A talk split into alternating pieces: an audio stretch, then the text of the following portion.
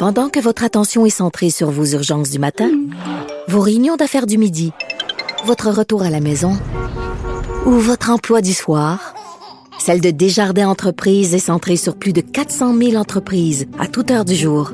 Grâce à notre connaissance des secteurs d'activité et à notre accompagnement spécialisé, nous aidons les entrepreneurs à relever chaque défi pour qu'ils puissent rester centrés sur ce qui compte, le développement de leur entreprise. Parce qu'en immobilier, faut être à son affaire. Suivez les conseils de nos experts. Via Capital, les courtiers immobiliers qu'on aime référer. Bonne écoute. La rencontre Nantel du Rocher. Non, non, non, c'est pas une joke. Sophie du Rocher. Duduche, elle va se défendre. Guy Nantel. Ben, c'est exactement ça qu'il faut faire. Un duo déstabilisant qui confronte les idées. C'est à s'arracher les cheveux sur la tête. La rencontre Nantel du Rocher. Ça va être quelque chose. Guy, je sais qu'aujourd'hui, tu veux nous parler du cas de ce chargé de cours de l'université McGill qui euh, dit avoir été victime de discrimination parce qu'il est un homme blanc. Il s'appelle Jonathan Dagenet. Euh, je veux juste euh, signaler à nos auditeurs qu'il était en entrevue avec Benoît Dutrisac. Donc, vous allez pouvoir le retrouver sur le site de Cube Radio. Et pour ton info, Guy, je te fais écouter juste un petit extrait de cette Hum. entrevue pour que tu puisses commenter après et faire ta- toute ta belle chronique en, avec ce petit extrait.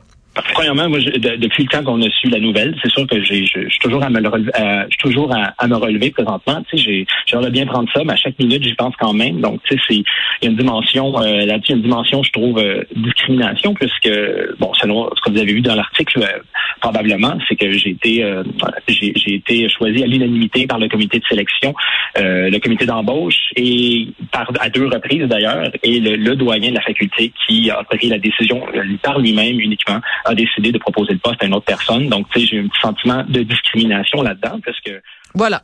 Alors donc, euh, ça t'a beaucoup fait réagir, puis je pense que ça fait réagir beaucoup de monde, cette histoire-là.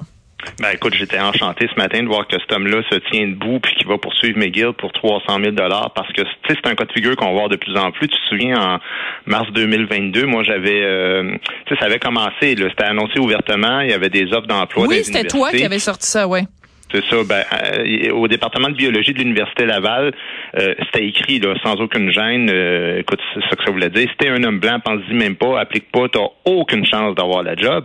Puis sur le coup, quand j'ai dénoncé, ben, moi je m'étais fait lapider par plein de bien-pensants qui, qui parlaient de mon insensibilité puis de ma fragilité blanche, puis de mon désir de voir des, des hommes blancs euh, rester à la tête des institutions patriarcales, euh, tu sais, bande de nonos, mais c'est parce que, tu sais, moi j'avais pris ma revanche quelques jours plus tard, quand le débat s'était transporté à l'Assemblée nationale, puis tous les partis, je sais pas si tu souviens, avaient condamné unanimement le, Oui. le racisme inversé, parce que c'est de ça qu'il est question. Ben oui. Puis même, même les libéraux, puis même les gens de QS là, qui avaient fermé donc le clapet aux, aux crétins, qui, qui eux voient dans la défense de, de, de l'égalité des droits entre les citoyens une forme de, de désir de maintenir les, les prétendus privilèges blancs.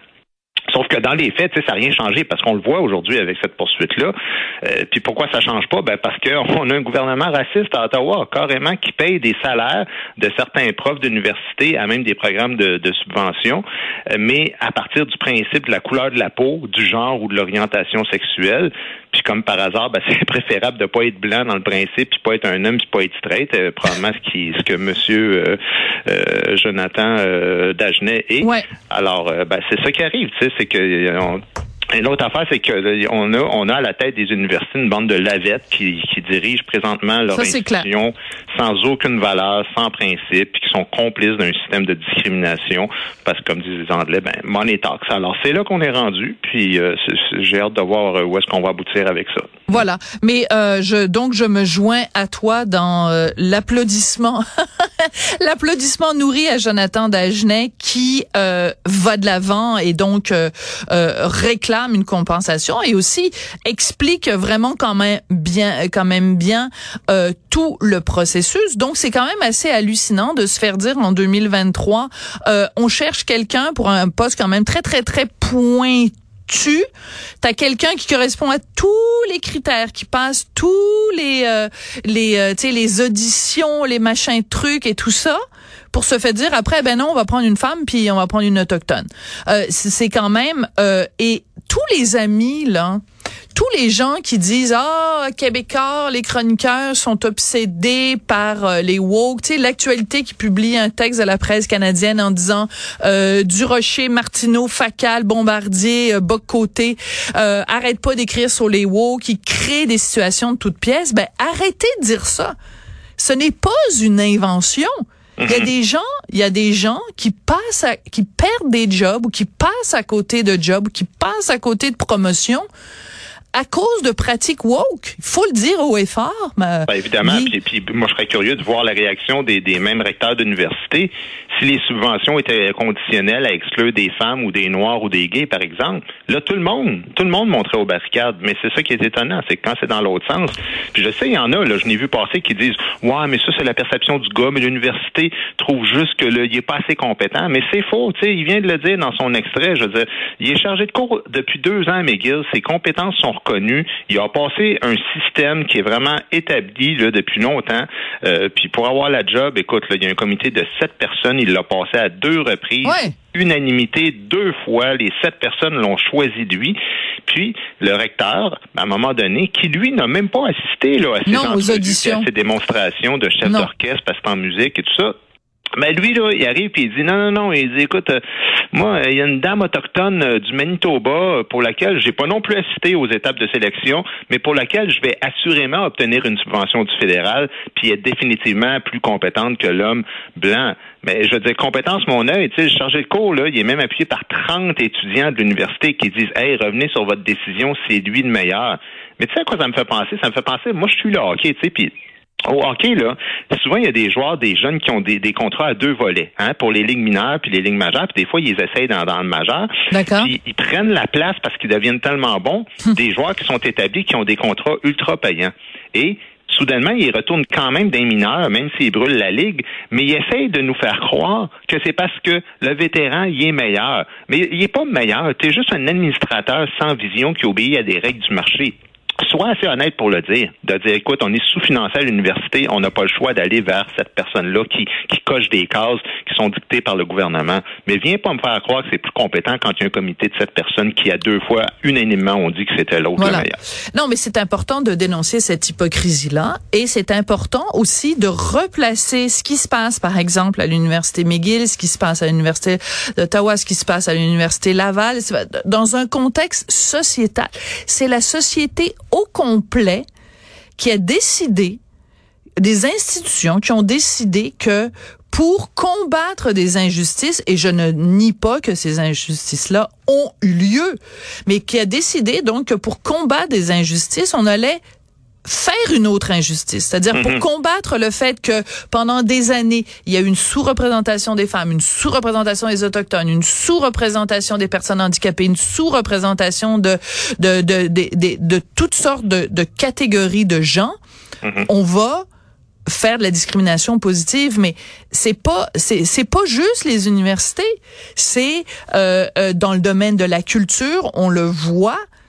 Je veux dire, ils, le disent noir sur blanc. On va financer en priorité des sous, des projets qui sont soumis par quelqu'un qui s'identifie qui s'auto-identifie en plus comme une des catégories. Donc c'est pas c'est pas un micro phénomène, c'est un macro phénomène et ça touche tous les pans de la société. Et ce qui est fou, c'est qu'on contrevient de toute façon à la loi en faisant ça.